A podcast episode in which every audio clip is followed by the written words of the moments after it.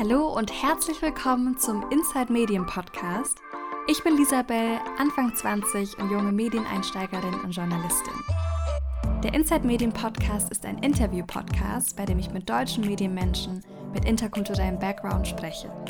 Mit ihnen unterhalte ich mich über ihren Berufsalltag, ich frage nach Tipps und nach Ratschlägen für die nächste Generation an Medienmenschen wie mich und ich spreche mit ihnen darüber, wie Medienhäuser diverser werden können. Ich freue mich gerade total, dass ihr zuhört. Echt vielen Dank. Für Behind-the-Scenes-Einblicke, extra Infos und noch so viel mehr könnt ihr dem Podcast gerne auf Instagram folgen unter Inside Medien. Und wenn euch diese Folge und dieser Podcast hier gefällt, dann teilt ihn sehr gern mit euren Friends, mit euren Geschwistern, mit eurer Familie auf Instagram. Und ich kann euch jetzt schon sagen, dass das Interview meiner Interviewpartnerin total spannend war, einfach weil sie einen so coolen Job hat wir haben echt viel gelacht, vor allem zum Schluss, und sie ist einfach so ein sympathischer Mensch. Hinterlasst dem Podcast gerne eine 5-Sterne-Bewertung auf Apple Podcasts mit ein paar lieben Worten. Das wird mir wirklich sehr viel weiterhelfen. Und jetzt wünsche ich euch noch ganz viel Spaß beim Hören der allerersten Folge und des allerersten Interviews für den Inside Medien Podcast. Viel Spaß! Also, ich habe heute einen ganz besonderen Gast bei mir im Podcast. Sie ist Reporterin und Producerin bei ProSieben für die Star-Redaktion Red. Sie war auf der Oscar-Verleihung schon in LA und hat Promis interviewt wie The Rock und Jane Smith. Und das Coolste daran ist, oder das Coolste dabei ist, dass sie super sympathisch geblieben ist und bodenständig. Hallo Waki. Hallo, ich freue mich, dass ich da sein darf. Ja, ich freue mich total, dass du zugesagt hast und heute mit dabei bist. Danke. Sehr, sehr gerne. Ja, cool. Ich habe es eben schon in der Anmoderation gesagt, du hast Jane Smith diese, diese Woche interviewt. Erzähl, wie war's? Ja, also ich muss fairerweise dazu sagen, das war jetzt kein großes Interview, sondern das war eine Listening Party für sein ähm, neues Album. Da konnte man sich quasi als Journalist dazuschalten und schon mal ins neue Album reinhören und ihm ein paar Fragen stellen und so. Und der war richtig gut drauf und super sympathisch und war total nett zum Glück, weil ich bin totaler Fan von der ganzen Smith Family. Und ähm, deswegen hat es mich so gefreut, dass er wirklich so nett ist. Das weiß man ja bei den Promis nie so genau. Total. Wer waren so oder wer sind so die, die berühmtesten Leute, die du bisher schon interviewen durftest eigentlich? Mm, also ich glaube, mit mein Highlight war The Rock. Kann ich mir vorstellen. und mein persönlich ja und mein persönliches Highlight ähm, Zac Efron, weil ich früher riesengroßer High School Musical Fan war. Ja, ich auch. Und ähm, deswegen, deswegen war es dann irgendwie total cool, den Teenie-Schwarm quasi mal live zu erleben, wobei ich im Interview selbst mich gar nicht darauf konzentrieren konnte, weil er, wir hatten irgendwie nur fünf Minuten, wie das ja oft ist bei so Interviews, dass du nur richtig kurz Zeit hast. Und ähm, ich habe ihm eine Frage gestellt und er hat einfach die Frage nicht beantwortet, sondern hat halt irgendwie nur blöd drumherum erzählt und ist überhaupt nicht zum Punkt gekommen. Und währenddessen saß ich nur da und dachte mir, du Idiot, beantworte einfach meine Frage, ich habe keine Zeit. Und erst im Nachhinein, als ich rausgekommen bin ähm, aus dem Interviewraum, da wurde mir erst klar, oh mein Gott, du hast dich gerade mit Zac Efron unterhalten. Oh mein Gott, weil ich versuche mich gerade irgendwie in deine Lage zu versetzen. Ich glaube, entweder ich wäre umgefallen vor Nervosität oder ich hätte total auf cool getan und auf super seriös. Was geht dir so die fünf Minuten vor so einem krassen Interview durch den Kopf oder was machst du so fünf Minuten vor einem Interview? Ich habe tatsächlich, bevor ich angefangen habe, bei Red zu arbeiten, wenn mir jemand gesagt hätte, du interviewst mal irgendwelche großen Hollywood-Stars oder so, dann hätte ich auch gedacht, dass ich total nervös sein werde und so. Und das Ding ist, man ist dann auch nervös, aber bei mir zumindest ist es dann so, ich bin nicht mal unbedingt nervös, weil ich einen Star treffe, sondern ich denke mir einfach, okay, wir haben nur fünf Minuten maximal, manchmal sind es sogar nur drei Minuten. Und du hast ja einen Fragenkatalog dabei, der beantwortet werden muss.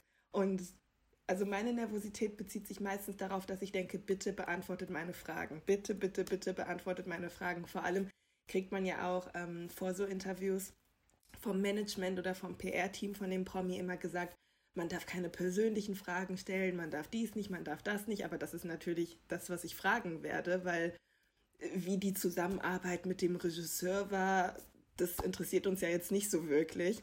Das wusste ich aber mhm. auch tatsächlich gar nicht. Also ich wusste nicht, dass ja, das irgendwie das vorgegeben wird von der PR-Agentur, dass, dass man keine persönlichen ja, Fragen stellen das darf. Ja, also was heißt oft eigentlich fast immer, wenn du ein Interview mit so einem Promi hast, ist es ja, weil der gerade einen neuen Film äh, promotet oder ein neues Album promotet. Und dann geht es der Plattenfirma oder dem Filmverleih ja natürlich darum, den Film in den Fokus zu stellen. Und uns als Celebrity-Magazin ja. geht es aber natürlich darum, so viele private Sachen wie möglich rauszufinden. Und deswegen, also eigentlich gilt das für jedes Interview, gilt immer keine privaten Fragen.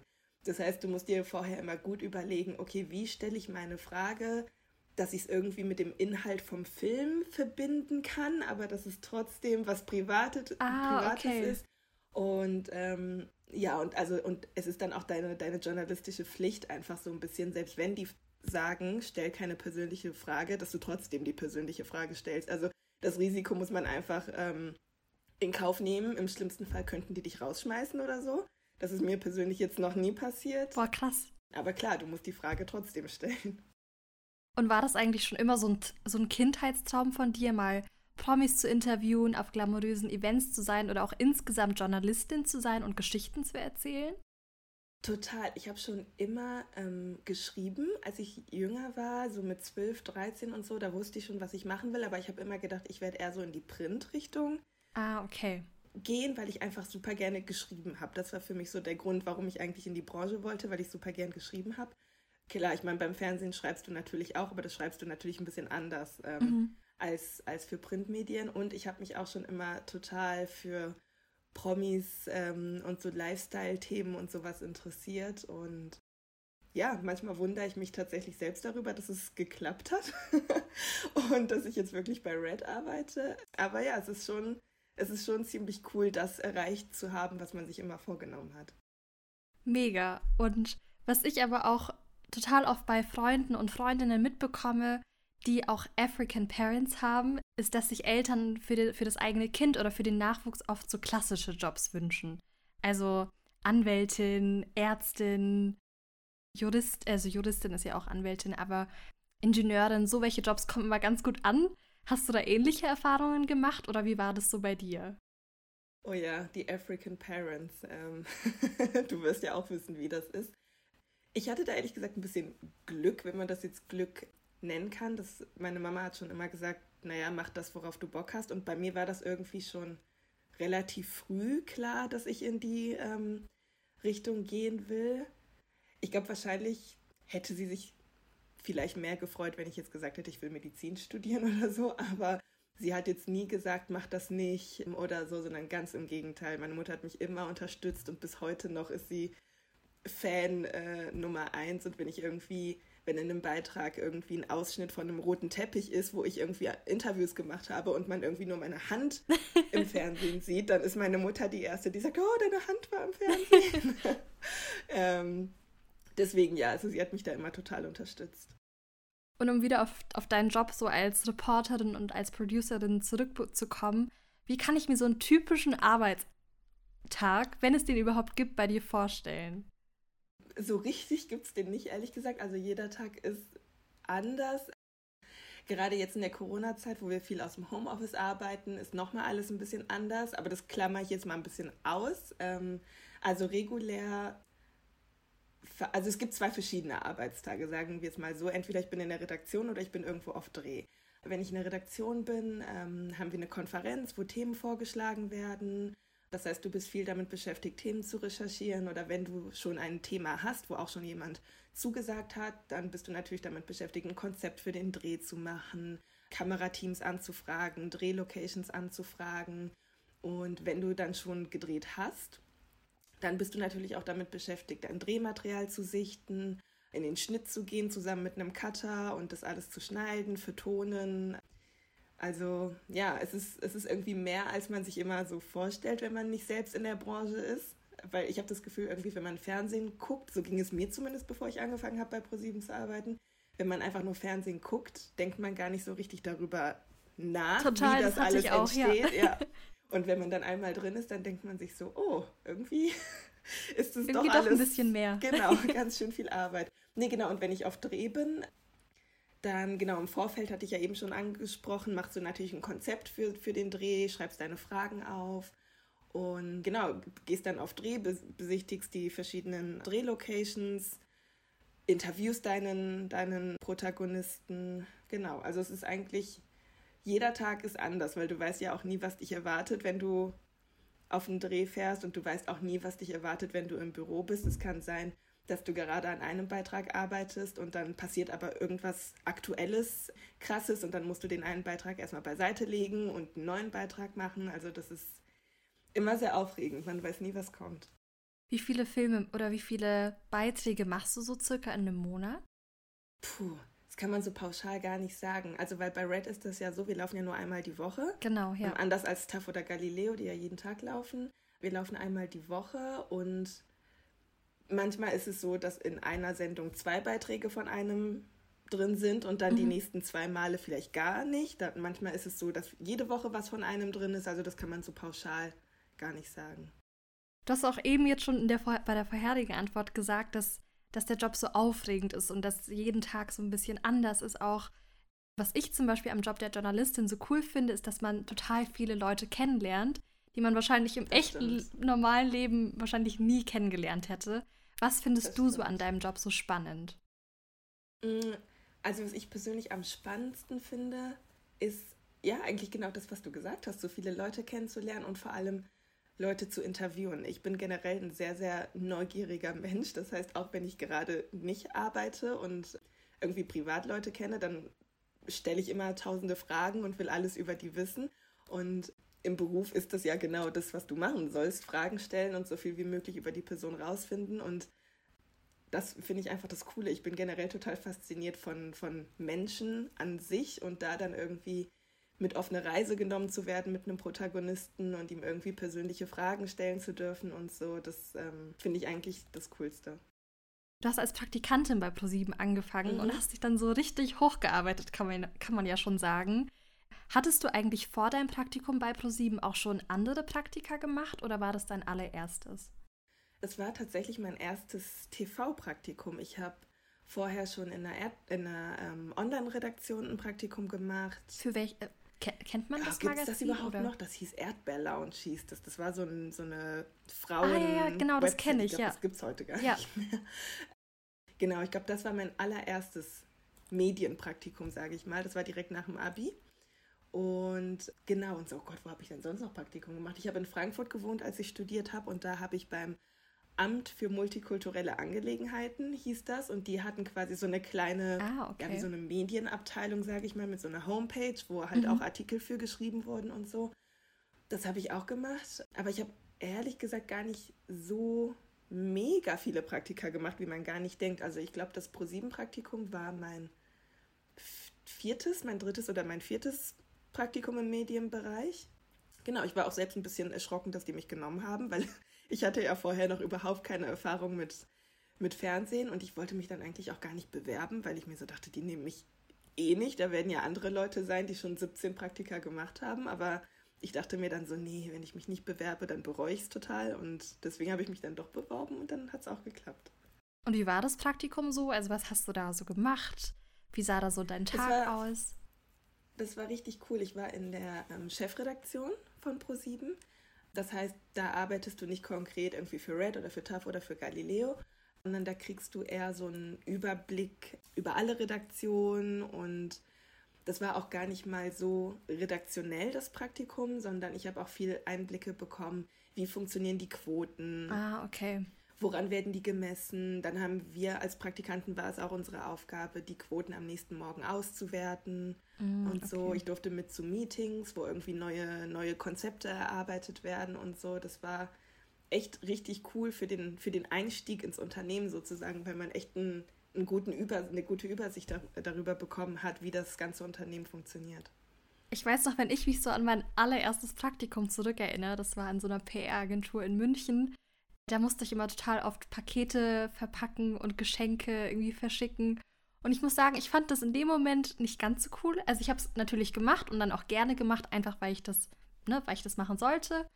Aber ich fand es jetzt so im, im Nachhinein oder wenn ich zurückblicke, fand ich das nicht so cool. Was ist so eine Sache oder was war so das Blödeste, was du mal in einem Praktikum machen musstest? Also muss auch nicht unbedingt bei ProSieben sein, es kann auch bei der Erdbeer Lounge oder irgendwie mal davor in einem Job sein, aber was war so das Blödeste? Ich musste mal bei einem Praktikum, ähm, ich sage jetzt mal nicht wo, da ging es auch um Artikel schreiben und anderer und, und ein Teil davon war auch, dass man so Kennst du noch früher in den Zeitschriften waren doch immer so Psychotests und so. Ja. So welcher, weiß ich nicht, Fashion-Typ bist du oder irgendwie sowas. Ja, ja. Und das musste ich machen und unter anderem auch Horoskope. Und da war dann wirklich die offizielle Anweisung, denk dir einfach irgendwas aus. Also ich bin, ich bin sowieso. Also es stimmt wirklich. Ja, also ich bin sowieso, ich glaube überhaupt nicht an Horoskope und sowas, aber das war dann irgendwie nochmal so, weiß ich nicht, dass die halt zu einer Praktikantin sagen, denk dir was aus und schreib das einfach dahin. da war ich dann doch irgendwie ein bisschen schockiert. Weil das Ding ist, bei den, bei den Horoskopen, also ich glaube selbst nicht an Horoskope, aber ich habe schon total oft gehört, dass sich das Leute echt ausdenken. Aber ich hätte nicht gedacht, dass es wirklich stimmt. Also, dass sich dann Praktikanten oder auch Mitarbeiter das sich wirklich einfach ausdenken. Ja, ich war auch erschrocken. Also da, wo ich war, war es wirklich so. genau, du hast dann das, das Praktikum in der Chefredaktion gemacht und hast dann das Volo eigentlich schon gemacht. Hast du dich dann ganz klassisch für das Volo beworben oder wurdest du da intern empfohlen oder wie war das so bei dir? Ähm, also ich habe mein Praktikum in der Chefredaktion gemacht und wurde dann schon gefragt, ob ich mir denn vorstellen könnte, ein Volontariat zu machen. Ich so, ja. Und ich hatte da aber einfach noch zu wenig Erfahrung und ich war auch noch nicht ganz fertig mit dem Studium. Das heißt, ich bin nach meinem Praktikum in der Chefredaktion nochmal zurück nach Frankfurt gezogen, habe ähm, mhm. meine Bachelorarbeit noch geschrieben und habe Was hast du nochmal studiert? Äh, American Studies und Politikwissenschaften. Genau.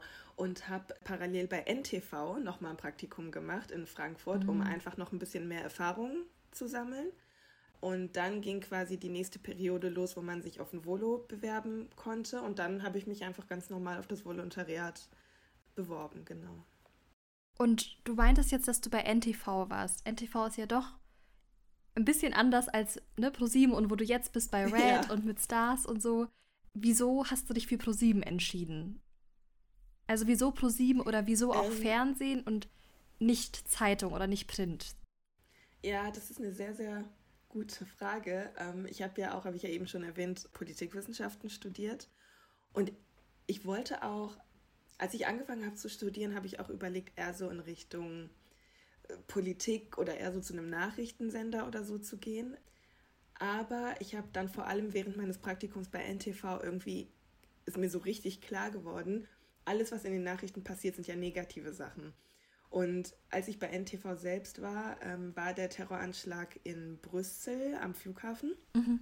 Und ich weiß noch, wie abgestumpft die ganzen Redakteure und die Journalisten da waren, was du ja auch sein musst zu einem gewissen Grad, weil sonst kannst du ja einfach deine Arbeit nicht machen, wenn du das jedes Mal an dich ranlässt. Und da habe ich einfach gemerkt, das, das ist nichts für mich. Ich möchte mich irgendwie nicht tagtäglich mit den negativen Sachen in der Welt befassen. Und ja, dadurch, dass ich mich privat ja sowieso schon immer so für Promis und Lifestyle-Sachen interessiert habe, dann dachte ich so, dann gehe ich doch lieber in die Richtung und äh, bereite den Leuten lieber ein bisschen Freude, als immer nur über die negativen Sachen zu berichten. Und genau, warum es dann doch nicht Print geworden ist, ja, gute Frage. Mir hat tatsächlich einfach das Praktikum bei Pro7 so gut gefallen, dass ich dachte, hm, irgendwie macht das hier Spaß beim Fernsehen, dann äh, versuche ich das doch mal. Und bei Pro7 ist es dann doch so, dass du das Praktikum bei einer Redaktion direkt machst. Also du machst das Praktikum, äh, ich meine nicht genau. Praktikum, sondern du machst das Volo dann direkt bei Red das oder Volo, bei TAF ja. oder bei Galileo und nicht bei Pro7, oder? Genau. Genau, ah, okay. ja. Und wie ist das Volo bei euch aufgebaut? Weil ich höre oft, dass es bei Volos irgendwie so sein soll, dass so die eine Hälfte, sage ich mal, Seminare und Workshops sind und der andere Teil praktische Erfahrungen direkt in der Redaktion. Wie ist es eigentlich so bei Pro7? Also wie kann ich mir das Volo bei euch so vorstellen? Eigentlich genau so, wie du gesagt hast. Ich bin mir gerade nicht mehr sicher, ob es wirklich Hälfte Hälfte ist, also Hälfte Seminare und, und so und Hälfte Redaktion. Aber ich war auf jeden Fall, boah, lass mich überlegen. Mein, ich glaube, die haben es mittlerweile ein bisschen geändert, aber als ich damals mein Volo gemacht habe, 2016, da war es so, dass wir am Anfang, unser erster Monat bei ProSieben quasi, waren so Seminare, wo wir einfach ne, ein paar grundlegende Sachen gelernt haben. Dann waren wir in den Redaktionen und dann war quasi im zweiten Volo-Jahr, waren wir, glaube ich, nochmal anderthalb Monate nochmal in so Seminaren und haben nochmal ein bisschen was gelernt. Genau, und man hat halt auch die Möglichkeit, Rotation zu machen. Das heißt, ähm, irgendwie zu anderen Medienhäuser oder auch zu einer Zeitung oder wohin auch immer du willst, da nochmal hinzugehen und ein bisschen reinzugucken. Hast du das ja, gemacht? Ja, genau. Ich war beim äh, Frühstücksfernsehen in Berlin. Ah, okay. Genau, und war da in der Online-Abteilung. Und für, wie lange war ich denn da? Ein Monat, zwei Monate? Ich weiß es gerade gar nicht mehr. Einfach, um nochmal einen anderen Einblick zu bekommen. Und das war auch total cool. Das hat auch total Spaß gemacht. Und was durftest du da so machen? Also, wie kann ich mir eine Online-Redaktion vorstellen? Die Online-Redaktion vom Frühstücksfernsehen ist tatsächlich sehr, sehr gut aufgestellt und die machen richtig viel. Also die sind auf Social Media total aktiv, egal ob Facebook oder Instagram oder was auch immer. Die sind da wirklich total aktiv. Und in dem Zeitraum, als ich da war, waren die gerade auf, auf der Suche nach einer Themenwoche. Quasi ein, ein Thema, was man über einen längeren Zeitraum, ich weiß nicht mehr, ob es wirklich eine Woche war oder vielleicht auch zwei, behandeln kann. Und Genau, und ich habe dann, ich durfte mir dann quasi was, was ausarbeiten und was ausdenken sozusagen, über welches Thema oh, wie cool. man, man reden möchte. Und ich weiß dann gar nicht mehr wie und warum, aber wir sind dann aufs Thema Depressionen gekommen. Also ganz was anderes als das, was ich bei Red mache, was ich richtig cool fand, einfach mal in eine andere, in Anführungsstrichen ernstere mhm. Themenwelt einzutauchen. Und genau, dann habe ich dazu ein Konzept ausgearbeitet und es ist dann am Ende, was ich richtig cool fand, sogar so gut angekommen, dass, die, dass es nicht mehr nur für online war, sondern dass die es ins Fernsehen verlängert Na haben. Oh, wie cool, nice. Ja, das war oh, richtig mega cool. Da habe ich mich sehr gefreut. Da war ich dann, also da war meine Rotation zwar schon vorbei, da war ich selber dann nicht mehr da, aber das war dann, das war schon cool, da mal reinzuschnuppern. Oh, krass. Ich freue mich, obwohl das zwar schon jahrelang her ist, freue ich mich gerade mega für dich, aber das hat sich mega nice an. Aber so ein Volo, das ist doch bestimmt total stressig, oder? Oder auch dein Job so insgesamt, weil einfach, weil so viel passiert und so viel auch sich spontan ändern kann. Du hast es ja vorhin schon angesprochen, vielleicht, dass du an dem Film oder an dem Beitrag arbeitest und dann arbeitest du doch vielleicht an einem anderen Beitrag, oder? Total. Also es ist, es ist echt echt, es ist wirklich ein stressiger Job. Man ist halt auch viel unterwegs, darüber sollte man sich im Klaren sein, bevor man, also ich kann jetzt natürlich nur für Red sprechen, aber darüber sollte man sich im Klaren sein, bevor man den Job quasi annimmt, dass man viel unterwegs sein wird. Aber das war für mich mit ein Grund, warum ich diesen Job machen wollte, weil ich es irgendwie cool finde, immer neue Sachen zu sehen. Aber es ist, also es ist schon stressig, vor allem bei uns, wie unsere Sendung läuft ja donnerstags. Und klar gibt es Beiträge, die im Vorfeld schon produziert werden, aber es gibt natürlich auch Beiträge, die dann Donnerstagmorgen oder besser gesagt mittags manchmal erst beschlossen werden. Und weiß ich nicht, um 12 hast du erst das Thema und du weißt, um 19 Uhr spätestens muss der Beitrag fertig sein. Das heißt, du hast nur wenige Stunden Zeit, komplett zu texten, das Material zu suchen, Musik rauszusuchen, einfach einfach alles zu machen und vor allem bei den bei Nachrichten oder so, die ja wirklich immer alles aktuell machen, wovor ich auch riesen Respekt habe, das finde ich total krass. Die texten ja ganz anders. Das sind ja klare Sätze, wo, wann, was ist passiert. Und wir bei Red, das ist ja ein bisschen bei uns ein bisschen ja ausgeschmückter, sage ich mal, weil wir ja Geschichten erzählen. Und das ist dann vor allem am Anfang als Volo, wenn du noch gar nicht richtig weißt, wo oben und unten ist, ist es natürlich ein bisschen stressig und anstrengend, wenn du dann nur wenige Stunden hast, irgendwie sowas vorzubereiten. Aber du wirst dann natürlich auch rangeführt und bist am Anfang nicht irgendwie direkt alleine und musst das alleine machen, sondern hast dann immer einen erfahrenen Redakteur an der Seite noch, der dir irgendwie hilft und dich da unterstützt. Und ja, man wird da auf jeden Fall sehr gut eingeführt. Hast du, hast du so ein Beispiel für, für einen aktuellen Beitrag oder für ein aktuelles Beitragsthema, was, was ihr echt an dem Tag dann auch machen müsst, so? Ähm, also oft ist das so, mir fällt jetzt kein konkretes ein, aber zum Beispiel, wenn wir hatten oder wir haben jetzt gerade Sommerpause und vor ein paar Tagen ist ja das Kind von Orlando Bloom und Katy Perry auf die Welt gekommen. Ja. So, wenn wir Sendung gehabt hätten ah, ja, und okay. wenn das ein Donnerstag gewesen ja. wäre, dann okay, ist es ja klar, dass wir was dazu machen müssen. Und wenn das Baby aber erst zu deutscher Zeit um 13 Uhr kommt, Ah, okay. Weißt du, dann haben wir ja natürlich nicht mehr so viel Zeit, den Beitrag vorzubereiten. Und genau, dann kann es schon mal ein bisschen, bisschen stressig werden. Also quasi alles, was aktuell an einem Donnerstag passiert, äh, versuchen wir natürlich mit in die Sendung aufzu, aufzunehmen. Und da wird es dann halt manchmal ein bisschen stressig. Ich, also ich kann mir gut vorstellen, dass wahrscheinlich die meisten, die auch ein Volo bei euch in der Red-Redaktion gemacht haben, dass sie dann auch weiterhin als Redakteure oder als Redakteurinnen dann weiterarbeiten. Ja kannst du das, also kannst du das Volo bei Red empfehlen im Sinne von, wenn man auch wirklich zu Red möchte oder hat man bei euch auch Chancen oder Möglichkeiten als externe Person sozusagen direkt als Redakteurin zu kommen? Sowohl als auch. Also das Volo würde ich sehr empfehlen, weil man dann einfach bei Red alles lernt sozusagen und von Anfang an die Strukturen beigebracht bekommt. Und wenn man dann übernommen wird als Juniorredakteur und dann als Redakteur, dann, dann kennst du natürlich schon alles und weißt, wie das ganze Spiel funktioniert, sage ich mal. Aber wir haben auch Redakteurinnen bei uns, die von extern dazugekommen sind. Und die haben sich dann aber auch relativ schnell an die Abläufe und an die Arbeitsweisen und sowas gewöhnt. Das ist ja eh von Redaktion zu Redaktion nochmal unterschiedlich, wie gearbeitet wird und, und die ganzen Systeme und auch, auch schon alleine, wie getextet wird. Red zum Beispiel textet ganz, ganz anders als TAF, aber da kommst du eigentlich schnell rein. Worin unterscheidet sich das Texten zum Beispiel bei Red zu TAF zum Beispiel? Boah, da fragst du mich was. ich glaube, ich glaube. Oder also, es muss auch gar nicht so deep oder so sein, aber einfach so. Na, ich, mm, ich würde sagen, bei TAF oh Gott, ich hoffe, ich kriege jetzt keinen Ärger von den TAF-Kollegen, aber ich würde sagen, bei TAF ist es noch ein bisschen umgangssprachlicher, wobei bei uns ist es auch ganz schön umgangssprachlich. Boah, ich kann es dir gerade nicht so ganz sagen. Vielleicht ist das tatsächlich auch was, was ein Zuschauer gar nicht merken würde, sondern wir als Redakteure merken das nur. Ah, ja, stimmt. Weißt du, was ich meine? Das kann auch sein, dass ja, es dem total. Zuschauer selbst gar nicht auffällt. Ich weiß es nicht so genau. Also, was mich total interessiert bei ProSieben, einfach weil ich selbst noch nie bei ProSieben war, wie so die Arbeitsatmosphäre bei euch ist oder wie auch die Leute so sind.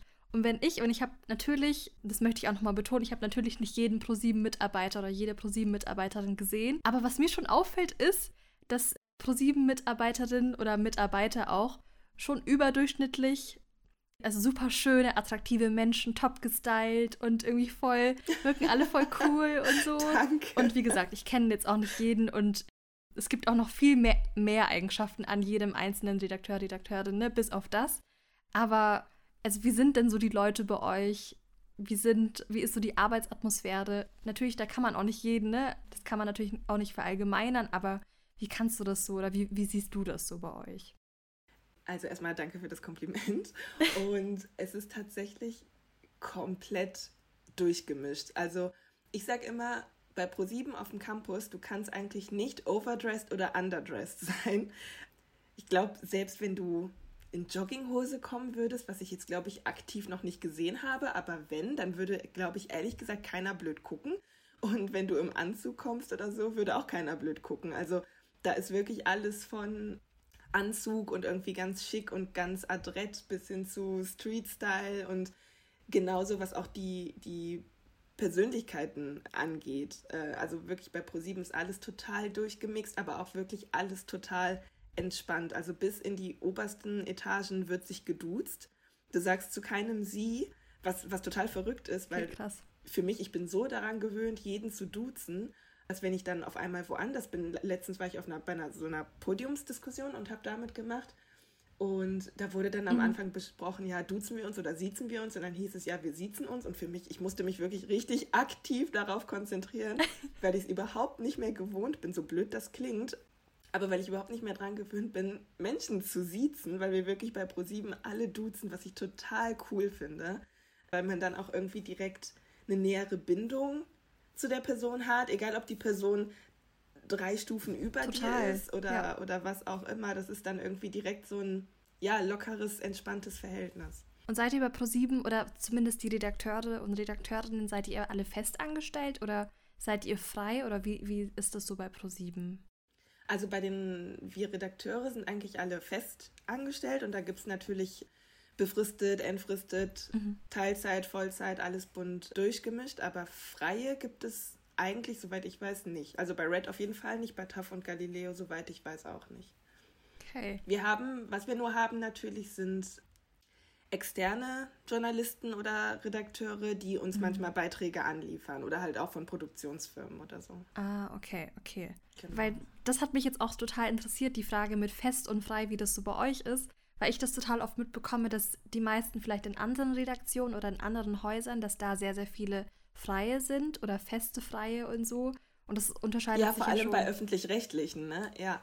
Und vor allem für mich ist das immer, weil ich meine, ich habe mein Praktikum bei ProSieben gemacht, ich habe mein Volo bei ProSieben gemacht, jetzt arbeite ich fest bei ProSieben. Das heißt für mich, ich kenne dieses Konzept festfrei zum Beispiel. Ich, ich frage mich immer, hä, was heißt das jetzt genau? weil ich mich da einfach nicht so auskenne, weil man halt bei ProSieben automatisch fest ist irgendwie. Nee, am Anfang war ich total. Was natürlich aber auch beides Vor- und Nachteile haben kann. Ja, genau, das kann ich mir auch vorstellen. Aber am Anfang, ich weiß noch, als ich für mein Praktikum dann zu dem Sender gekommen bin, wo ich jetzt eben arbeite, da war ich auch am Anfang total überfordert, weil ich eben dachte, alle sind fest angestellt. Also ich kannte das Konzept auch nicht mit freie Journalisten, feste freie Journalisten und so und musste mich da auch erst so ein bisschen einarbeiten. Gesundheit. Musste Danke. mich so ein bisschen einarbeiten, auch in diese ganze, dieses ganze Thematik-Ding, so weil ich das auch ja. nicht kannte eben. Total. Es ist ja auch irgendwie eine ganz andere Welt, wenn man da nicht, wenn man da nicht irgendwie drin steckt. Ja, voll. Nee, total. Genau, also du warst, ich habe es auch vorhin schon gesagt, du warst, du warst schon mal auf der Oscar-Verleihung. Wie heftig bitte. Ja. also es ist eigentlich so ein. Ich weiß. Mein ja, voll. Highlight. Oh mein Gott, also sag mal, wie hast du dich, wie hast du dich gefühlt oder was ging dir durch den Kopf in dem Moment, wo du erfahren hast, du darfst mit nach LA? Das war so krass, weil, also, weil man muss auch dazu sagen, ich meine, ich glaube, jeder findet die Oscars irgendwie krass und ist was Besonderes, aber ich, ich bin wirklich obsessed mit den Oscars. Ich habe schon immer, ich glaube, seitdem ich 14 bin oder so, bin ich jede, jedes Jahr mit meinen Freundinnen irgendwie wach geblieben in der Nacht und wir haben das geguckt, weil, weiß ich nicht, das war einfach so die große, glamouröse Welt und die Oscarverleihung und ich fand das schon immer total cool. Und als ich dann mit meinem Volo bei Red angefangen habe, war es natürlich auch schon immer mein Traum, irgendwann mal mit zu den Oscars zu kommen. Aber na, also gerade als Volo denkst du ja, ja gut, bis ich mitkomme, das dauert wahrscheinlich noch zehn Jahre oder so, weil da sind ja genug andere Redakteure, die das, die schon richtig lange machen, ne? Und wo es dann logischer ist, die mitzunehmen. Und dann, jetzt dieses Jahr im Februar war das, durfte ich dann endlich mit. Und ich weiß noch, als meine Chefs mir das gesagt haben, dass ich mit darf, habe ich nach außen so richtig einen auf cool gemacht. Ich so, ah ja, cool, ja, danke. Und innerlich bin ich aber komplett ausgeflippt, was die aber, glaube ich, auch wissen, weil die wissen, wie Oscar verrückt ich bin. Das heißt, die konnten sich wahrscheinlich denken. Aber nee, das war echt eine krasse Erfahrung. Ich kann es auch jetzt rückblickend immer noch nicht richtig glauben. Und wie, also wie, wie viele, als, also wie viele Redakteure oder wie viele Leute durften oder dürfen von, von euch dann eigentlich immer mitkommen zu der Oscar-Verleihung? Ähm, das ist immer ein bisschen unterschiedlich. Jetzt dieses Jahr war ich mit, die Chefreporterin von uns und noch zwei von den Chefs. Genau, also und, und die Moderatoren natürlich. Krass, wow. Mega einfach. Es war und echt krass. wie sieht so ein Tag aus auf der Oscarverleihung? Also, oder wie, wie arbeitet ihr da so, wenn ihr im Ausland seid? Also bei den Oscars ist es so, dass wir natürlich auch viel drumherum immer noch drehen. Das heißt, wir waren auch viel unterwegs, haben irgendwie um die Oscars herum gedreht, haben geguckt, also haben verschiedene, zum Beispiel Designer oder Visagisten oder so von den Promis angefragt, die uns einfach noch ein bisschen Hintergrundinfos Inside quasi so. genau geben können. Das, also so Sachen haben wir quasi in den Tagen vor den Oscars gedreht. Und am Oscar-Tag selbst sind wir irgendwann hingefahren, durften dann auf den roten Teppich aber da waren die Promis quasi noch nicht da, sondern da war der nur für Journalisten frei.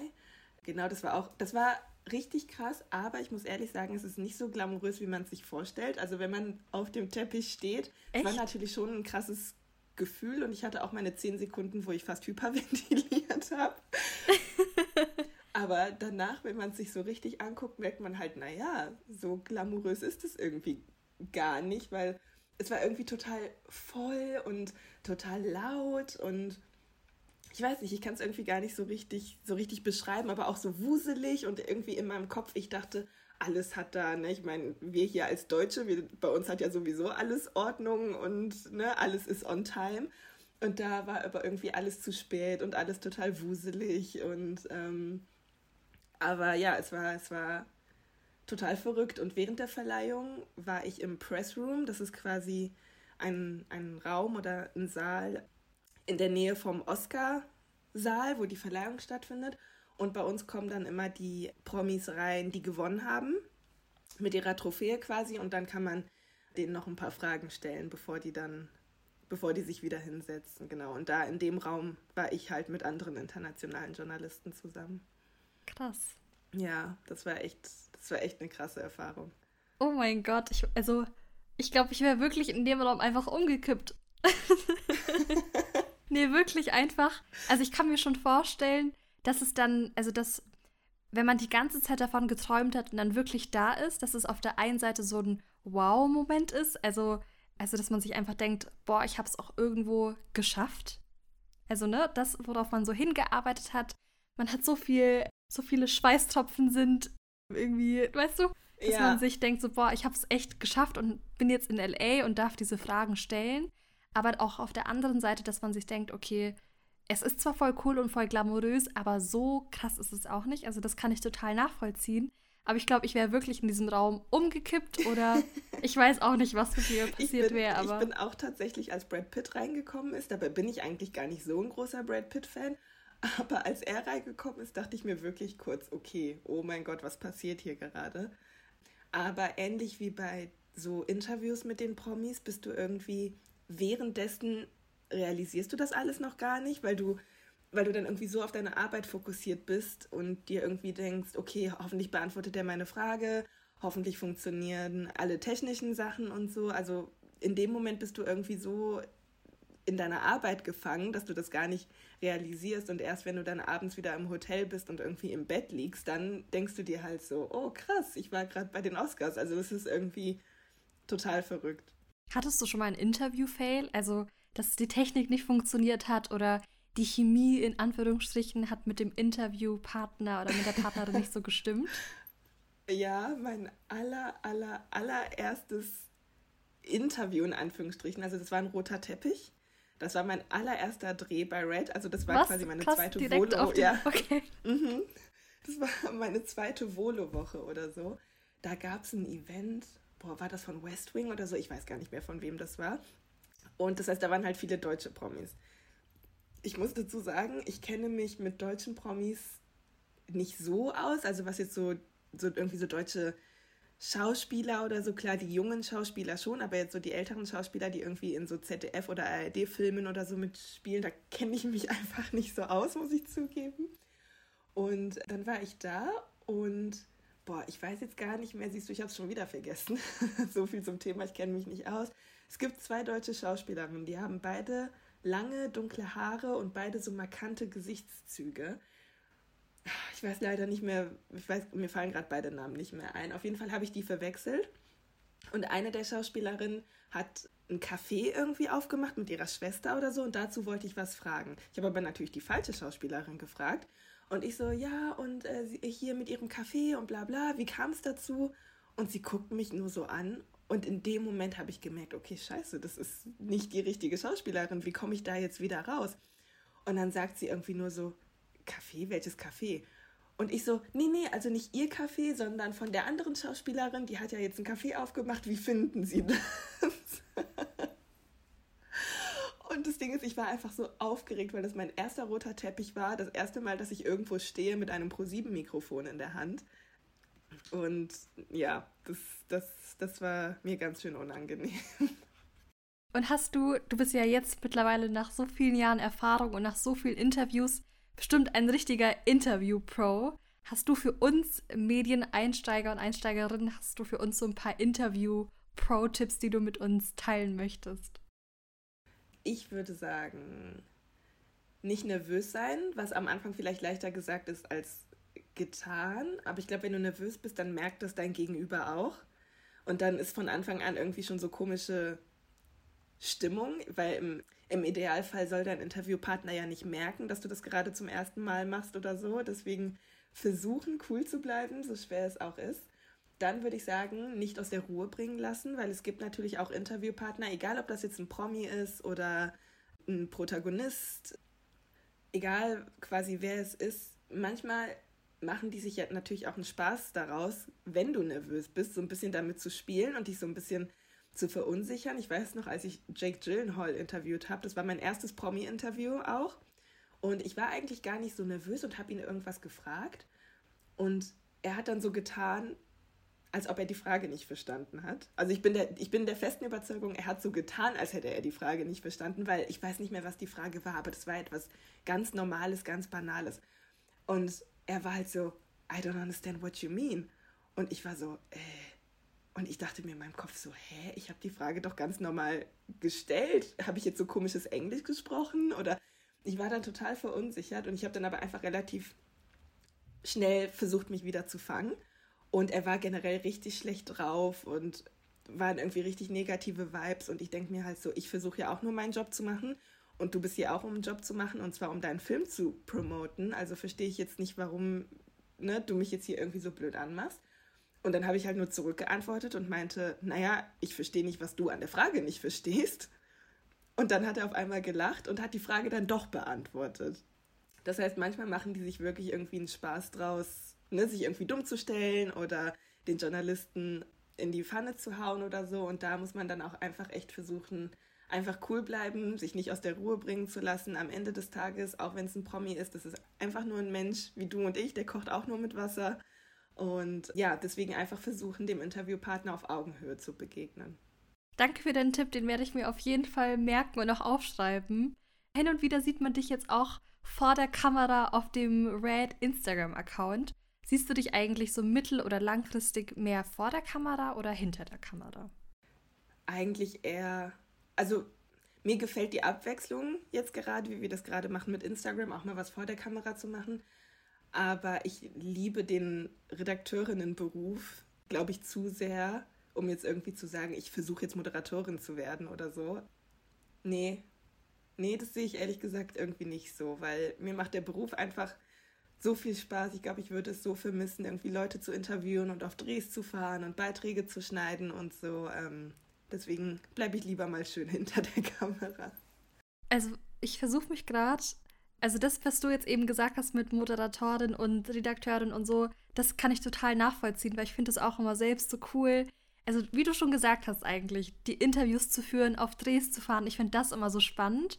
Und auch wie du ganz am Anfang gesagt hast, ich bin auch ein ja. wahnsinnig neugieriger Mensch. Und ich liebe es, Fragen zu stellen. Und wenn man das ja. im Job machen kann, dann umso besser. Was eigentlich mega cool ist. Also ich liebe es Eben, total, auch auf total. Drehs zu fahren. Es ist einfach so cool immer.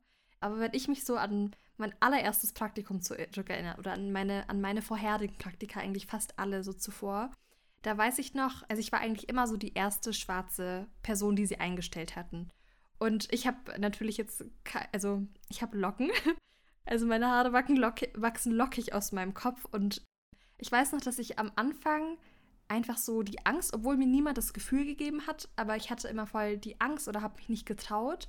Wobei ich weiß nicht, ob ich mich nicht getraut habe oder an was es genau lag, aber ich habe, ich wollte immer meine Haare nicht lockig tragen oder irgendwie nicht im Afro oder so, weil ich mir dachte, okay, ich bin jetzt schon die erste schwarze Person, die sie einstellen und dann noch dazu mhm. halt einen Afro oder halt, dann falle ich irgendwie noch mehr auf.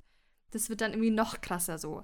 Hast du da ähnliche Erfahrungen gemacht, dass du dir vielleicht was in deinem Kopf dachtest hab, oder es war auch wirklich so? Ich hatte tatsächlich ganz am Anfang, auch bei meinen ersten Praktika, habe ich mich, und auch bei ProSieben muss ich ehrlich sagen, habe ich mich am Anfang fast nicht getraut, mich zu bewerben, weil ich mir irgendwie dachte, ah, die nehmen mich doch eh nicht. Und ich meine, das sind ja auch alles Sachen, mit denen man leider immer noch bis heute in Deutschland aufwächst, wenn man einen Migrationshintergrund hat. Also es ist einem schon einfach oft passiert, dass man irgendwie abgelehnt wurde, eben wegen des Migrationshintergrunds. Und gerade in der Arbeitswelt hofft man natürlich, dass das nicht passiert, aber man hat natürlich trotzdem Angst, dass das passiert. Und Gott sei Dank, ich muss auf Holz klopfen hier irgendwo, ähm, ist es bis jetzt noch nicht passiert, aber die Angst war natürlich trotzdem immer da und ich weiß auch, ich verstehe voll, was du meinst mit dem Afro und so, weil am Anfang war ich auch, nicht mal jetzt nur bei ProSieben, sondern generell auch bei Praktika und so, schon ein bisschen zurückhaltender, was meine Blackness angeht, wenn du verstehst, was ich meine. Total. Und mittlerweile ist mir das so egal. Also mittlerweile ist es so, an einem Tag habe ich ein Afro, dann habe ich wieder Extensions drin und habe glatte Haare und dann an einem Tag ziehe ich irgendwie mein Nigerian Print T-Shirt an und also nee, mittlerweile ist es sogar umgekehrt so. Jetzt fühle ich mich richtig wohl, so meine Blackness zu zeigen. Weißt du, was ich meine? Ja, das klingt voll. so blöd, aber du verstehst, was ich meine. Ich verstehe eine Million Prozent, was du meinst. Ja. ja, aber ich weiß schon, was du meinst, dass man am Anfang so denkt, ah, ich muss mich anpassen und ich falle ja aufgrund meiner Hautfarbe schon auf. Vielleicht mache ich mir heute lieber einen Zopf, damit ich nicht oh noch Gott. afrikanischer aussehe, in Anführungsstrichen. ich kann es total nachvollziehen, ja. Ja, und das Absurde ist, ich meine, wir lachen jetzt darüber, aber eigentlich ist das richtig, richtig traurig, dass man so denken muss, weil Voll an sich, das sind halt die Haare, die aus unserem Kopf rauswachsen. Dafür können wir nichts. Und das ist ja auch eigentlich was, was, was uns ausmacht und was uns besonders macht. Und warum sollten wir das verstecken? Also entweder wir werden so akzeptiert, wie wir sind, oder eben nicht. Und wenn nicht, dann will Total. ich da auch gar nicht hin, ehrlich gesagt. Also ich glaube, das ist auch echt so ein, so ein Schalter, der sich bei People of Color umlegen muss, einfach zu sagen, scheiß drauf, entweder die nehmen mich so, wie ich bin, oder eben nicht. Und wenn nicht, Voll. dann bin ich weg. Ich kann dir das, also eigentlich auch wirklich auf jeden Punkt, kann, da kann ich dir so zustimmen, einfach weil auch jetzt das, was du zum Schluss gesagt hast, mit wenn sie uns nicht so wollen, also uns auch nicht so akzeptieren, wie wir sind, mit unseren, also einfach wie wir, wie wir auch natürlich im natürlichen Zustand sind, wieso, ja, ja. nee, total, kann ich total nachvollziehen. Ja, ich habe auch früher bei Praktika oder so, immer wenn, wenn irgendjemand was gesagt hat, was so ne, in die falsche Richtung geht, wenn du verstehst, was ich meine. Oder auch beim Texten, wenn irgendjemand irgendwie was, nicht mal böse gemeint oder so, aber irgendwie was komisch getextet hat oder so. Ich habe immer meine Klappe gehalten, weil ich mir immer dachte, ich will keinen Ärger machen. Am Ende heißt es wieder die Angry Black Woman, die ist zu die ist zu empfindlich und bla bla bla und bla bla bla. Ich habe immer, ich habe gedacht, lieber, ne, ich bin leise, mach meinen Job, bin froh, dass ich hier sein darf, so nach dem Motto. Und mittlerweile bin ich aber an einem Punkt, wo ich mir denke, ich habe verdient, hier zu sein. Ich habe dafür gearbeitet, so wie jeder andere auch. Und wenn irgendjemand hier was Falsches sagt, dann mache ich ihn darauf aufmerksam, weil das ist ja nicht mein Fehler, sondern sein Fehler. Weißt du, was ich meine? Total. Ja, aber ich glaube, vielleicht ist es auch eine Sache, die mit dem Alter kommt oder vielleicht auch die Zeit, in der wir gerade sind, wo Leute sich sowieso eher trauen, irgendwie was, was zu sagen und Leute auf ihre Fehler hinzuweisen. Ich weiß es nicht, aber ich kann irgendwie, ja, allen Redakteuren, die gerade irgendwie zuhören und neu anfangen oder auch schon länger dabei sind, und egal ob People of Color oder nicht, wenn ihr irgendwas hört im Arbeitsumfeld, was nicht okay ist, sagt was, weil sonst wird es ja nicht besser. Total. Und ich glaube, das ist bei mir jetzt auch eine Kombination so aus beidem gewesen. Also ich bin ja immer noch erst 21 und das auch erst seit zwei, drei Wochen so. Oh, alles aber Gute Nacht. Ich weiß noch, Dankeschön. ähm, aber ich weiß noch, bei meinem ersten Praktikum, da, da habe ich mich zum Beispiel gar nichts getraut und auch gar nicht getraut, irgendwas zu sagen. Und ich muss sagen, von Praktikum zu Praktikum und von Job zu Job wird das auf jeden Fall besser bei mir. Und jetzt beim, also bei meinem jetzigen Job zum Beispiel wird das auch total unterstützt. Also im Sinne von, also sie freuen sich total auf unsere Inputs und auf das, was wir so ja. zu sagen haben und so. Und das finde ich auch mega gut. Und falls ihr gerade zuhört, shout out to you. Aber das ist super wichtig einfach, dass man da auch was sagt und dass man sich da auch traut, auch wenn es im ersten Moment total unangenehm ja. erscheint. Aber es ist voll wichtig, da einfach laut zu sein und auch was zu sagen. Absolut. Genau, und was ich auch irgendwie voll spannend finde und auch irgendwie eher traurig finde, ist in Deutschland mittlerweile gibt es ja eigentlich echt viele schwarze Menschen und viele POCs und so. Aber wieso glaubst du, sind deutsche Medienhäuser nicht oder spiegeln diese Vielfalt nicht wider? Mm, ich glaube, einerseits, also weil ich habe es ja bei mir selbst gemerkt, wie zögerlich ich war, mich überhaupt zu bewerben, weil ich dachte, die nehmen mich nicht.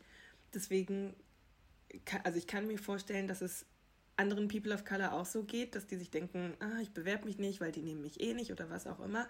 Und auf der anderen Seite muss man aber genauso sagen, dass Medienhäuser aktiv daran arbeiten müssen, mehr People of Color einzustellen. Also ich, ich natürlich, du, man weiß nicht, wie es ist, man ist nicht in der Führungsposition oder man ist auch nicht in der HR-Abteilung. Ich weiß nicht, wie viele People of Color sich bewerben, aber wenn ich schon allein in meinem Umfeld gucke, wie viele jüngere Mädels mir irgendwie schreiben auf Instagram oder so, ja, voll cool, was du machst, ich will auch dahin, aber irgendwie bekomme ich nur Absagen und so. Also man merkt schon, die People of Color bekommen Absagen.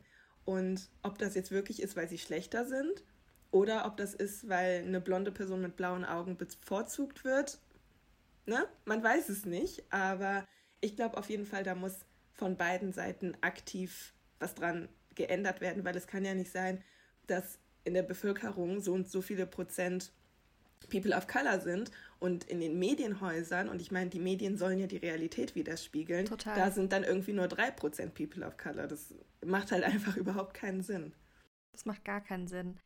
Ich finde es auch, und das ist auch so der Grund, wieso ich diesen Podcast unbedingt starten wollte. Einfach weil mir aufgefallen ist oder weil ich mir dachte, okay, in Deutschland haben eigentlich so viele Menschen einen Migrationshintergrund, aber deutsche Medienhäuser spiegeln das irgendwie nicht so ganz wider und es gibt wahnsinnig tolle JournalistInnen in Deutschland, die wahnsinnig tolle Arbeit leisten. Und deswegen ist es super wichtig, dass es auch mehr Sichtbarkeit, Sichtbarkeit gibt und dass es Instagram gibt, wo man sich einfach finden kann und wo man auch andere Journalisten suchen kann. Das ist mega gut. Und wir hatten auch in unserem Vorgespräch, hatte ich dir ja auch erzählt, dass mir das voll viel Kraft gegeben hat und mich das auch voll ermutigt hat zu sehen, es gibt Leute oder Menschen wie dich, die einfach coole Sachen machen und die ich auch sehen kann und man hat dann so welche Menschen wie dich dann auch irgendwo als Vorbild, weißt du? Ähm, und vor ein paar Jahren sah das aber auch irgendwie anders ja. aus. Total und vor allem, das ist ja wirklich noch nicht so lange her. Also als ich damals meine ersten Praktika gemacht habe, so weiß ich nicht, 2013, 12, 13, 14, sowas, da, ich glaube, da gab es wahrscheinlich sogar schon Instagram, aber da war das ja noch nicht ne, so, wie heute Instagram benutzt wird. Und ich habe ehrlich gesagt keine Journalisten gesehen, die so aussahen wie ich und keine Redakteure gesehen, die so aussahen wie ich. Und ich glaube tatsächlich, das war auch mit ein Grund, warum ich mich nicht getraut habe, mich zu bewerben zuerst. Und heutzutage ist das irgendwie ganz anders. Vor ein paar Tagen hat mir auf Instagram eine geschrieben, die noch, ich glaube, die war noch relativ jung, so 17, 18 oder so. Und sie hat so richtig vorsichtig geschrieben, so, ich will dich gar nicht stören, aber ich wollte nur mal fragen, wie hast du bei ProSieben angefangen und sowas. Und das hat mich irgendwie so berührt und ich habe dann auch in Großbuchstaben geantwortet und du meintest und meinte so, du störst mich nicht. Ganz im Gegenteil, ich habe mich so gefreut irgendwie, weil nicht nur, dass mein Job mir Spaß macht, sondern dass ich auch andere dadurch irgendwie ermutigen kann, auch sowas zu machen. Und das war einfach wirklich das, was mir gefehlt hat, als ich jünger war. Und deswegen hat mich das total gefreut, dass sie mich angeschrieben hat und gestört hat es mich überhaupt nicht. Ja, nee, mega, also mega cool und ich finde es auch voll cool, dass du da so offen bist und auch gerne deine Tipps weitergibst, weil das ist ja auch nicht selbstverständlich. Du hast bestimmt einen voll getakteten oder durchtakteten Terminkalender so. Und das finde ich, find ich auch mega cool von dir, dass du da einfach so offen bist und deine Tipps so an die nächste Generation sozusagen weitergibst, wie mich oder wie uns an Medieneinsteigern. Deswegen mega cool. Ja, natürlich. Wir müssen ja zusammenhalten in der Medienbranche. Yes.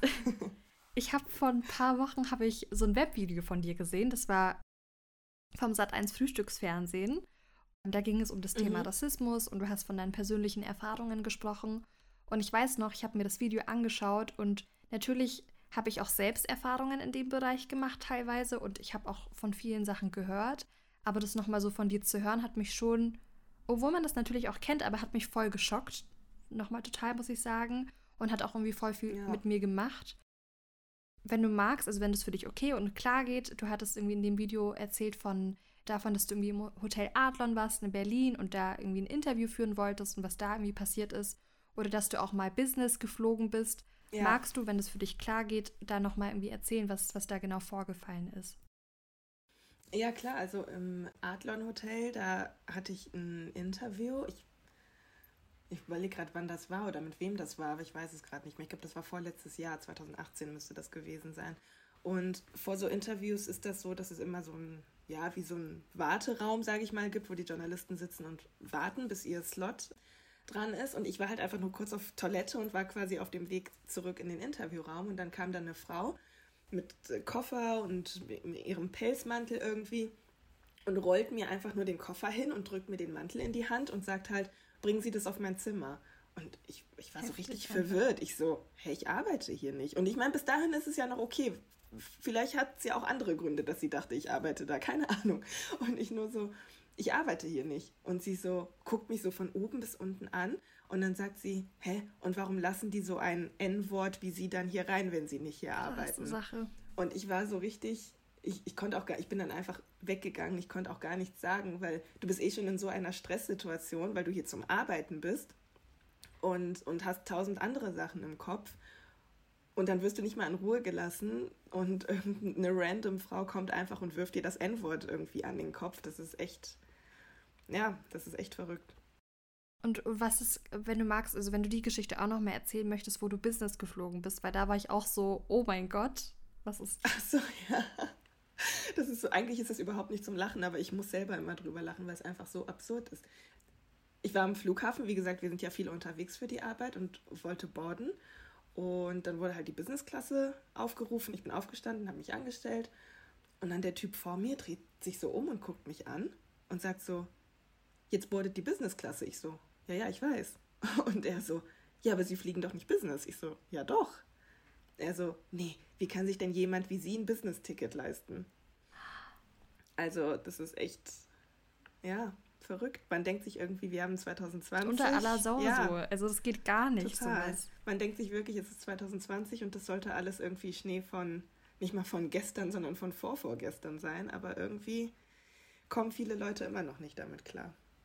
Total. Also, boah, also, wie gesagt, ich kannte die Geschichte schon und ich habe mir auch das Webvideo zweimal oder so angeschaut, aber das jetzt nochmal so von dir zu hören, das, boah, das geht einfach gar nicht. Also, es geht gar nicht so. Das ist echt Schnee von vor vorgestern und auch nicht mehr von ja. gestern so. Das geht einfach gar nicht. Ich weiß noch, als ich meine ersten Interviews geführt habe, und man führt ja meistens, also natürlich jetzt nicht mit Promis, aber wenn du mit, ich sag mal, mit normalen Menschen ein Interview führst, dann führt man meistens davor noch ein Vorgespräch. Und ich heiße ja Lisabel und ist jetzt mhm. vielleicht auch nicht so der ausländischste Name in Anführungsstrichen. Und wenn ich dann telefoniere, also ich hatte, oder um nochmal, also ich fange nochmal von vorne an. Ich hatte am Anfang, als ich meine ersten Interviews geführt habe, hatte ich total Angst vor dem Interview. Aber nicht, weil ich Angst hatte vor dem Interview, weil ich liebe es, Interviews mhm. zu führen und ich finde das immer voll cool. Aber ich hatte Angst davor, dass meine Interviewpartner oder Partnerinnen denken, dass ich eine weiße Frau bin. und dann kommt. Oh Gott, das ist eigentlich gar nicht lustig. Warum lachen wir? Das ist richtig traurig, aber das ist so absurd und ich kann mir so gut vorstellen, was du meinst. Deswegen muss ich so lachen. Ich muss. Oh Gott. Sorry. Ich muss. Ähm, ich finde es gerade. Es ist gar nicht lustig und ähm, shame on me, dass ich mich gerade so totlache, aber. ja, das hatte ich am Anfang total oft, dass ich irgendwie die Angst hatte. so. Das Ist das nicht krass, mit was für absurden Sachen wir uns rumschlagen müssen? Oh Gott, erzähl weiter, sorry. Also genau, ich dachte nämlich, ich hatte nämlich am Anfang die Angst eben, okay, reiß dich zusammen, okay. Also ich hatte nämlich am Anfang eben immer die Angst, dass ich also, dass andere Menschen denken. Also, dritter Versuch. Also, ich hatte eben die Angst, ich glaube, ich darf dich jetzt einfach für zehn Sekunden nicht anschauen. Also, dass, dass eben andere Menschen denken, ich bin eine weiße Frau, obwohl ich eben schwarz bin. Und da hatte ich eben diese Angst. Hattest du. oh mein Gott. Hattest du am Anfang auch diese, diese Angst? Ähm, nee, tatsächlich nicht, weil mein Name ja eh schon verrät quasi, dass ich nicht deutsch bin. Ähm, deswegen ist es, glaube ich, bei mir immer relativ klar. Aber ich verstehe trotzdem, was du meinst, weil manchmal, wenn man vorher mit Leuten telefoniert, dann hören die ja auch nicht so genau zu, wenn du den Namen sagst oder so. Und wenn du dann aber irgendwie fließend Deutsch redest am Telefon und dann sehen die dich und dann bist du auf einmal eine schwarze Frau und dann ist schon so immer, oh. Und Total. dann, ich, ich liebe das immer, wenn das so, wenn die wenn die das quasi sagen wollen, dass die nicht gedacht haben, dass du Deutsch bist, aber die versuchen dann so drum herum zu reden und dann sagen die, oh, ich habe mich, ich habe, ich, oh, ich kann gerade kein Deutsch mehr, wenn die dann, wenn die dann irgendwie sagen, oh, ich habe irgendwie gedacht, du siehst ganz anders aus, wo ich mir dann so denke, ach so, ja, wie denn? Ja, und dann kommt Und dann ist es peinlich. Ja. Oh Mann. Oh, das war gerade einfach mega lustig, aber Du hast es eigentlich, du hast es eigentlich vorhin schon beantwortet, die Frage, aber was glaubst du, muss sich verändern oder was glaubst du, muss auch irgendwo noch getan werden, sodass deutsche Medienhäuser diverser werden? Boah, das ist echt so auf den Punkt gebracht, ist das echt eine schwierige Frage, weil ich glaube, wenn man die konkret beantworten könnte, dann wäre das Problem wahrscheinlich schon gelöst. Ich glaube, Medienhäuser müssen einfach offener sein für Neues Weißt du, was ich meine? Nur weil eine Frau ein Kopftuch trägt, heißt das nicht, dass sie dumm und un ungebildet ist. Und nur weil eine Person schwarz ist, heißt mhm, das nicht, dass total. sie nicht vernünftig Deutsch kann oder was auch yes. immer. Und nur weil auf der Bewerbung ein ausländischer Name steht, heißt es das nicht, dass der per se schon mal aussortiert werden muss. Ja, und auf der anderen Seite aber auch, wie gesagt, der Appell an alle People of Color, die in die Richtung gehen wollen, macht es. Habt keine Angst, macht es einfach. Das ist auf jeden Fall ein mega guter Punkt und ich glaube, weil ich hatte nämlich am Anfang auch total diese Angst und wollte mich auch gar nicht bewerben, weil ich mir dachte, okay, erstens, ich bin irgendwie zu, also ich habe noch viel zu wenige Qualifikationen dafür. Aber auch der Punkt mit, ich bin, also ich sehe jetzt nicht deutsch aus oder nicht weiß deutsch aus und so. Und habe da sowieso keine Chancen und wollte mich da auch erst gar nicht bewerben. Aber ich glaube, hätte ich jemanden irgendwie gehabt, der so sagt, nee, bewirb dich und mach das einfach, ich glaube, dann wäre ich so viel weiter so gewesen. Ja. Deswegen mega, mega guter Punkt. Aber. Ja, total. Ja, welchen Tipp hast du eigentlich so für uns Nachwuchsmedienmenschen, NachwuchsjournalistInnen, die, die auch in die Medien wollen oder die einen ähnlichen Job machen wollen wie, wie du? Oder welchen Tipp hast du oder würdest du deinem jüngeren Ich geben, was gerade den Schulabschluss gemacht hat oder gerade im Studium ist? Was kannst du uns da so empfehlen? Man muss sich einfach trauen man darf nicht faul sein, was jetzt vielleicht so banal klingt, weil man sich so denkt, ja, natürlich darf ich nicht faul sein, wenn ich arbeiten will, aber ich glaube, gerade die Medienbranche ist ein hartes Pflaster, egal ob für People of Color oder nicht, es ist einfach vom Wesen an sich ein, ein hartes Pflaster. Man muss wirklich, wirklich viel arbeiten und das muss einem von Anfang an klar sein. Also man darf wirklich nicht faul sein.